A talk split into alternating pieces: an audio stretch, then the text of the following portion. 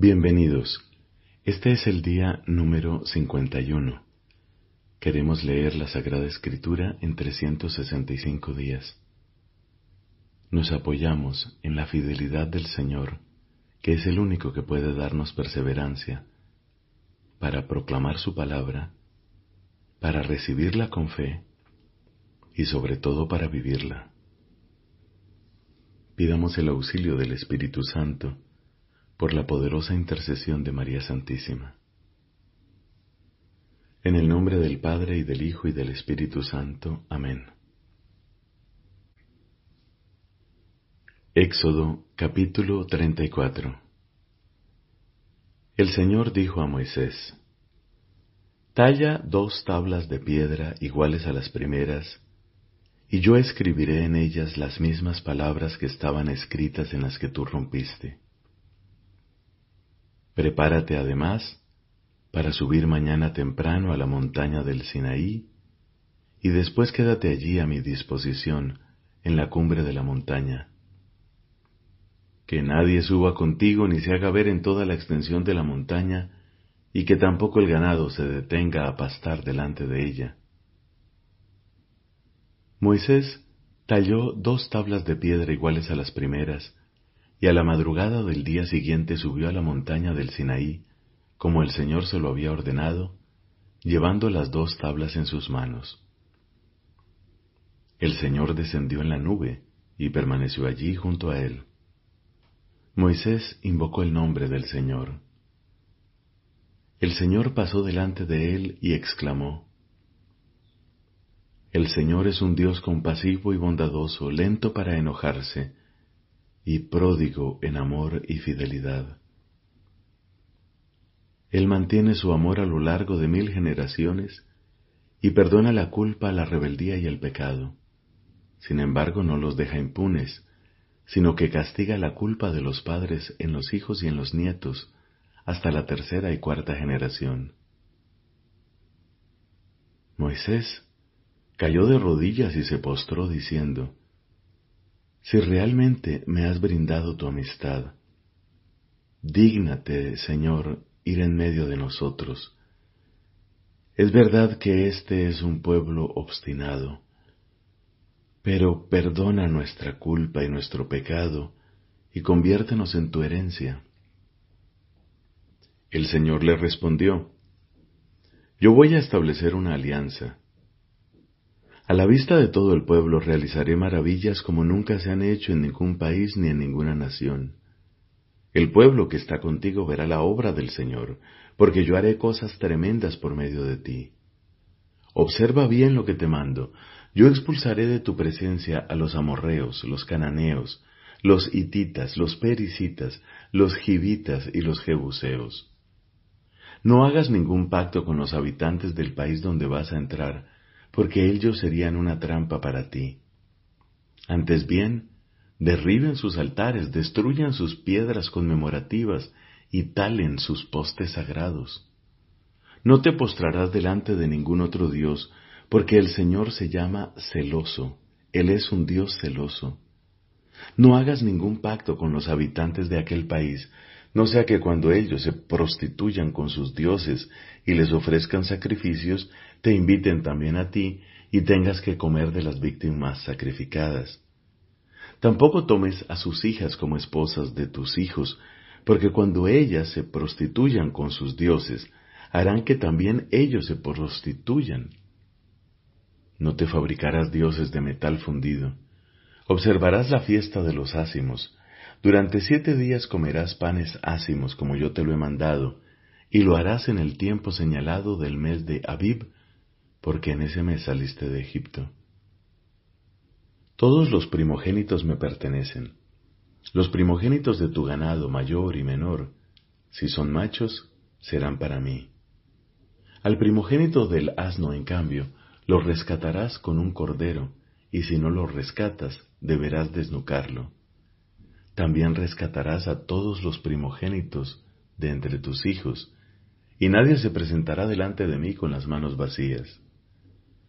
Durante seis días trabajarás, pero el séptimo día deberás descansar, incluso en tiempo de siembra y de cosecha. Celebrarás también la fiesta de las semanas, la de los primeros frutos de la cosecha del trigo, y además la fiesta de la recolección al término del año. Tres veces al año todos los varones se presentarán delante del Señor, el Dios de Israel. Porque yo voy a desposeer a las naciones delante de ti, y ensancharé tus fronteras, y cuando subas a presentarte ante el Señor tu Dios tres veces al año, nadie codiciará tu territorio. No ofrecerás nada fermentado junto con la sangre de la víctima sacrificada en mi honor, y no quedará para el día siguiente la víctima inmolada en la fiesta de la Pascua. Llevarás a la casa del Señor tu Dios lo mejor de los primeros frutos de tu suelo. No harás cocer un cabrito en la leche de su madre. Después el Señor dijo a Moisés, Consigna por escrito estas palabras, porque ellas son las cláusulas de la alianza que yo hago contigo y con Israel. Moisés estuvo allí con el Señor cuarenta días y cuarenta noches, sin comer ni beber, y escribió sobre las tablas las palabras de la alianza, es decir, los diez mandamientos. Cuando Moisés bajó de la montaña del Sinaí, trayendo en sus manos las dos tablas del testimonio, no sabía que su rostro se había vuelto radiante, porque había hablado con el Señor. Al verlo, Aarón y todos los israelitas advirtieron que su rostro resplandecía y tuvieron miedo de acercarse a él. Pero Moisés los llamó. Entonces se acercaron a Aarón y todos los jefes de la comunidad y él les habló. Después se acercaron todos los israelitas y él les transmitió las órdenes que el Señor le había dado en la montaña del Sinaí. Cuando Moisés terminó de hablarles, se cubrió el rostro con un velo. Y siempre que iba a presentarse delante del Señor para conversar con él, se quitaba el velo hasta que salía de la carpa. Al salir, comunicaba a los israelitas lo que el Señor le había ordenado, y los israelitas veían que su rostro estaba radiante. Después Moisés volvía a poner el velo sobre su rostro hasta que entraba de nuevo a conversar con el Señor.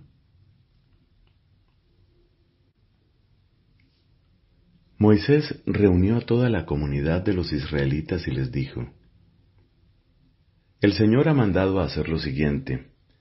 Durante seis días se trabajará, pero el séptimo día será para ustedes una cosa sagrada un día de descanso solemne en honor del Señor. El que trabaje ese día será castigado con la muerte. Tampoco encenderán fuego en su casa el día sábado.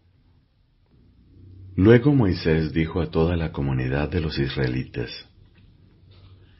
El Señor ha ordenado lo siguiente,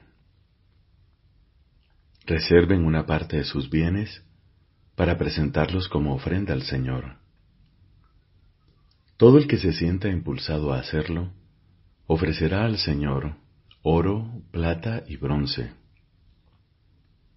púrpura, violeta y escarlata, carmesí, lino fino, pelo de cabra, cueros de carnero teñidos de rojo, pieles finas y madera de acacia, aceite para las lámparas, especies aromáticas para el óleo de la unción y para el incienso perfumado, piedras de lapislázuli y piedras de engaste para el efod y el pectoral. Que los artesanos competentes vengan a ejecutar todo lo que el Señor ha ordenado. La morada, su carpa y su cobertura, sus ganchos, sus bastidores, sus travesaños, sus columnas y sus bases, el arca con sus andas, la tapa y el velo que los protege, la mesa con sus andas, todos sus utensilios y los panes de la ofrenda, el candelabro con sus accesorios y sus lámparas y el aceite para las lámparas, el altar de los perfumes con sus andas, el óleo de la unción y el incienso perfumado, la cortina para la entrada de la morada, el altar de los holocaustos con su enrejado de bronce, sus andas y todos sus enseres, la fuente para las abluciones con su base, las cortinas del atrio con sus columnas y sus bases, el cortinado de la entrada del atrio, las estacas de la morada y las estacas del atrio con sus respectivas cuerdas, las vestiduras litúrgicas para oficiar en el santuario, o sea, las vestiduras sagradas para el sacerdote Aarón y las que usarán sus hijos para las funciones sacerdotales. Toda la comunidad de los israelitas se alejó de la presencia de Moisés. Después vinieron los que se sintieron movidos por un impulso generoso y trajeron al Señor una ofrenda para la construcción de la carpa del encuentro, para su servicio cultual y para sus vestiduras sagradas. Así acudieron generosamente hombres y mujeres, trayendo argollas, anillos, pulseras, collares y objetos de oro de toda clase, en una palabra, todos los que ofrecían al Señor un presente de oro. Lo mismo hicieron los que poseían púrpura violeta y escarlata, carmesí, lino fino, pelo de cabra, cueros de carnero teñidos de rojo y pieles finas. Los que podían aportar objetos de plata y bronce los llevaban al Señor como ofrenda, y los que poseían madera de acacia utilizable para la ejecución del trabajo también la traían. Todas las mujeres que tenían habilidad para ello, hilaron con sus manos y trajeron hilados de púrpura violeta y escarlata, de carmesí y de lino fino. Y otras mujeres, habilidosas, se ofrecieron generosamente para hilar el pelo de cabra. Los principales del pueblo contribuyeron con piedras de lapislázuli, con piedras de engaste para el efod y el pectoral, y con especies aromáticas y aceite para las lámparas, para el óleo de la unción y el incienso perfumado. De esta manera, llevados por un impulso generoso, hombres y mujeres presentaron su ofrenda voluntaria para la ejecución de todos los trabajos que el Señor había prescrito a los israelitas por intermedio de Moisés. Entonces Moisés dijo a los israelitas, el Señor ha designado especialmente a Bezalel, hijo de Uri, hijo de Hur, de la tribu de Judá, y lo ha llenado del Espíritu de Dios, a fin de conferirle habilidad, talento y experiencia en la ejecución de toda clase de trabajos, tanto para idear proyectos como para trabajar el oro, la plata y el bronce, labrar piedras de engaste, tallar la madera, o ejecutar cualquier otra labor de artesanía. Además, le ha concedido, lo mismo que a Oholiab, hijo de Ahisamac, de la tribu de Dan, el arte de comunicar sus conocimientos. El Señor los llenó de habilidad para realizar labores de orfebrería, de tejido, de bordado y recamado de telas de púrpura violeta y escarlata, de carmesí y de lino fino. Y no solo son capaces de ejecutar todas estas tareas, sino que también tienen espíritu de inventiva. Palabra de Dios.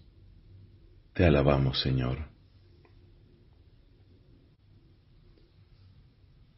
Salmo número 52 del maestro de coro, poema de David. Cuando el edomita Doeg vino a avisar a Saúl diciéndole, David ha entrado en casa de Ahimelech. ¿Por qué te jactas de tu malicia, hombre prepotente y sin piedad? Estás todo el día tramando maldades, tu lengua es como navaja afilada, y no haces más que engañar. Prefieres el mal al bien, la mentira a la verdad, amas las palabras hirientes, lengua mentirosa. Por eso Dios te derribará, te destruirá para siempre, te arrojará de tu carpa, te arrancará de la tierra de los vivientes. Al ver esto, Los justos sentirán temor y se reirán de él diciendo, Este es el hombre que no puso su refugio en Dios, sino que confió en sus muchas riquezas y se envalentó por su maldad. Yo, en cambio, como un olivo frondoso en la casa de Dios, he puesto para siempre mi confianza en la misericordia de Dios. Te daré gracias eternamente por lo que has hecho, y proclamaré la bondad de tu nombre delante de tus fieles. Padre, te da gloria tu Hijo en el Espíritu Santo, como era en el principio, ahora y siempre, por los siglos de los siglos. Amén.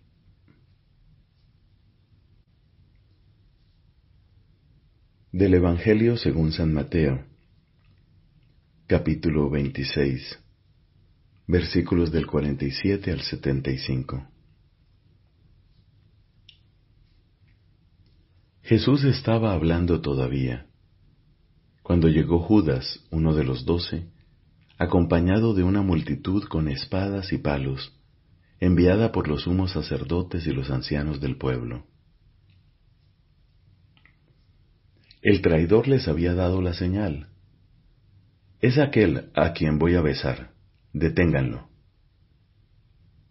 Inmediatamente se acercó a Jesús diciéndole, Salud, maestro, y lo besó. Jesús le dijo, Amigo, cumple tu cometido. Entonces se abalanzaron sobre él y lo detuvieron. Uno de los que estaban con Jesús sacó su espada e hirió al servidor del sumo sacerdote, cortándole la oreja. Jesús le dijo, Guarda tu espada, porque el que a hierro mata, a hierro muere. ¿O piensas que no puedo recurrir a mi Padre? Él pondría inmediatamente a mi disposición más de doce legiones de ángeles. Pero entonces, ¿cómo se cumplirían las escrituras según las cuales debe suceder así? Y en ese momento dijo Jesús a la multitud, ¿Soy acaso un ladrón para que salgan a arrestarme con espadas y palos? Todos los días me sentaba a enseñar en el templo y ustedes no me detuvieron. Todo esto sucedió para que se cumpliera lo que escribieron los profetas. Entonces todos los discípulos lo abandonaron y huyeron. Los que habían arrestado a Jesús lo condujeron a la casa del sumo sacerdote Caifás, donde se habían reunido los escribas y los ancianos. Pedro lo seguía de lejos hasta el palacio del sumo sacerdote. Entró y se sentó con los servidores para ver cómo terminaba todo. Los sumos sacerdotes y todo el Sanedrín buscaban un falso testimonio contra Jesús para poder condenarlo a muerte, pero no lo encontraron a pesar de haberse presentado numerosos testigos falsos. Finalmente se presentaron dos que declararon, Este hombre dijo, Yo puedo destruir el templo de Dios y reconstruirlo en tres días. El sumo sacerdote poniéndose de pie dijo a Jesús, no respondes nada. ¿Qué es lo que estos declaran contra ti? Pero Jesús callaba. El sumo sacerdote insistió, Te conjuro, por el Dios vivo, a que me digas si tú eres el Mesías, el Hijo de Dios. Jesús le respondió, lo has dicho. Además, les aseguro que de ahora en adelante verán al Hijo del Hombre sentarse a la derecha del Todopoderoso y venir sobre las nubes del cielo. Entonces el sumo sacerdote rasgó sus vestiduras diciendo, Ha blasfemado. ¿Qué necesidad tenemos ya de testigos? Ustedes acaban de oír la blasfemia. ¿Qué les parece? Ellos respondieron, Merece la muerte. Luego lo escupieron en la cara y lo abofetearon. Otros lo golpeaban, diciéndole, Tú que eres el Mesías, profetiza, dinos quién te golpeó.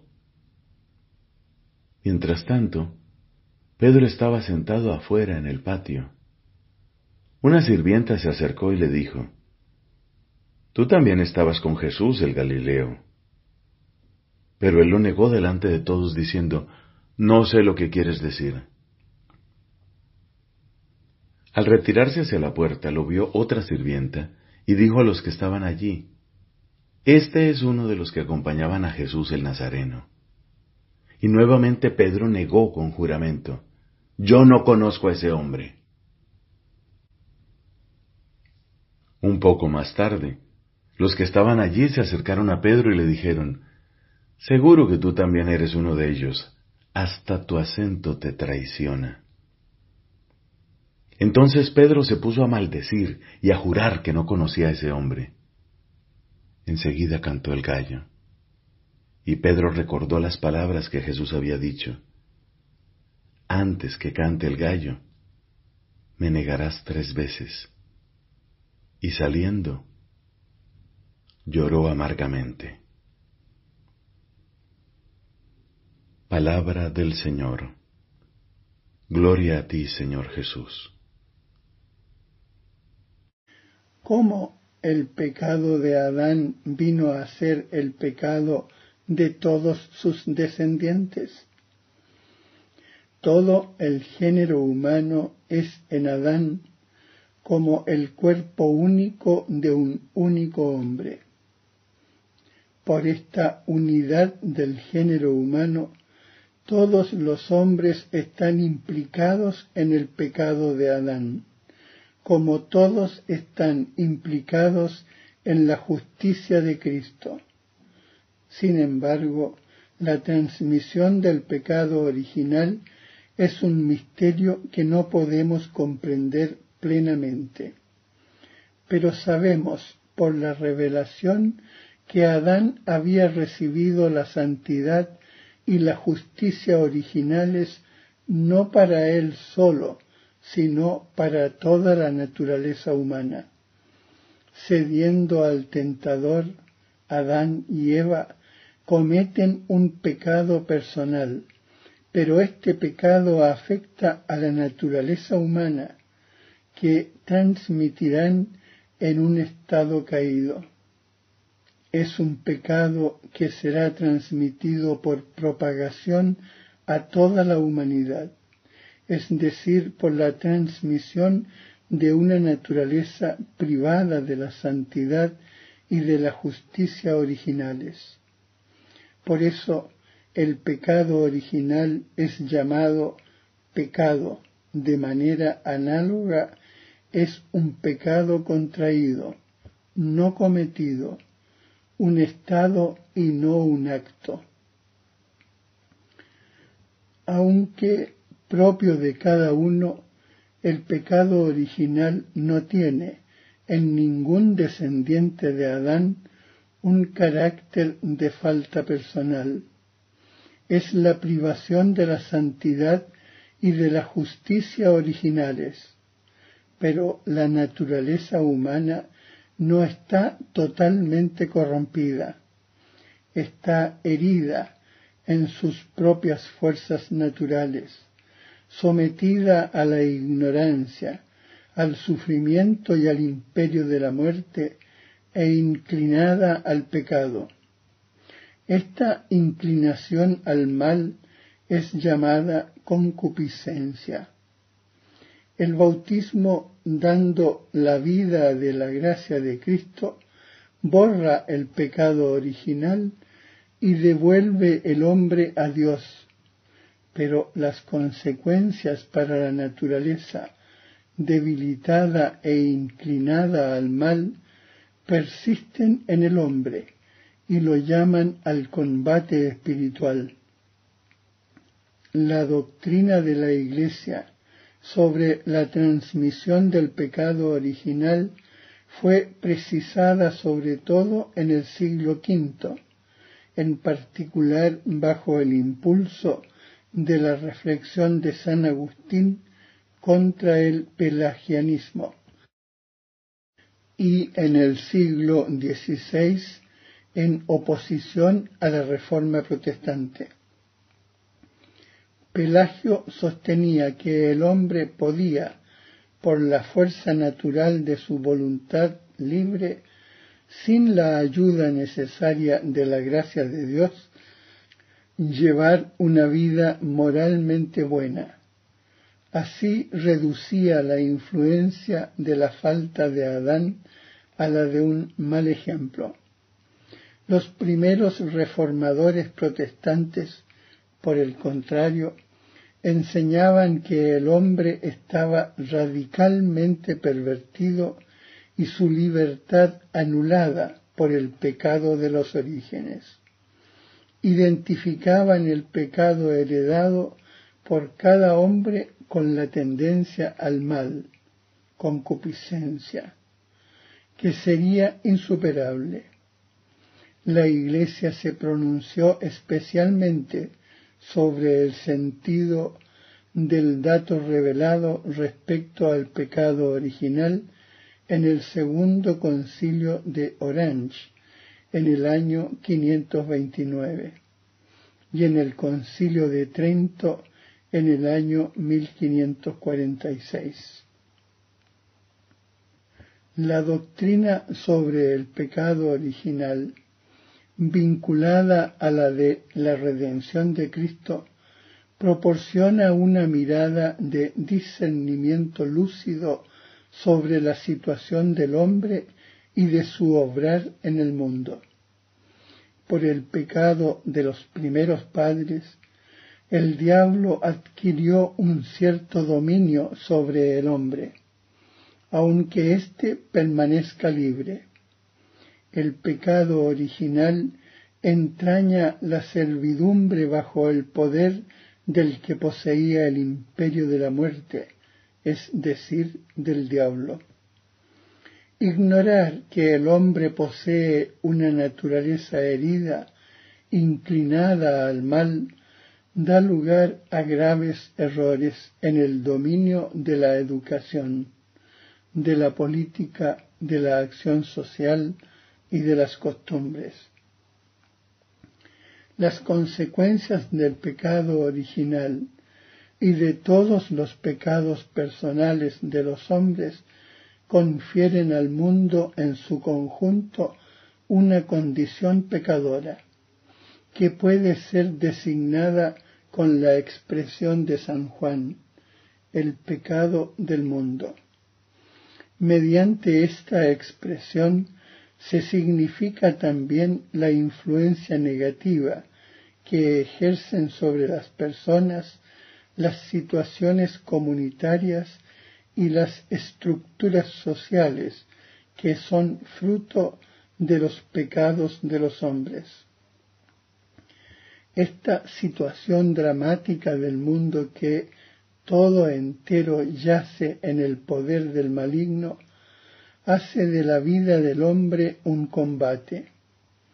A través de toda la historia del hombre se extiende una dura batalla contra los poderes de las tinieblas que, iniciada ya desde el origen del mundo, durará hasta el último día, según dice el Señor.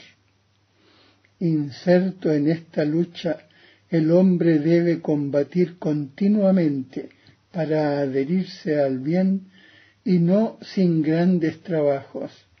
Con la ayuda de la gracia de Dios es capaz de lograr la unidad en sí mismo.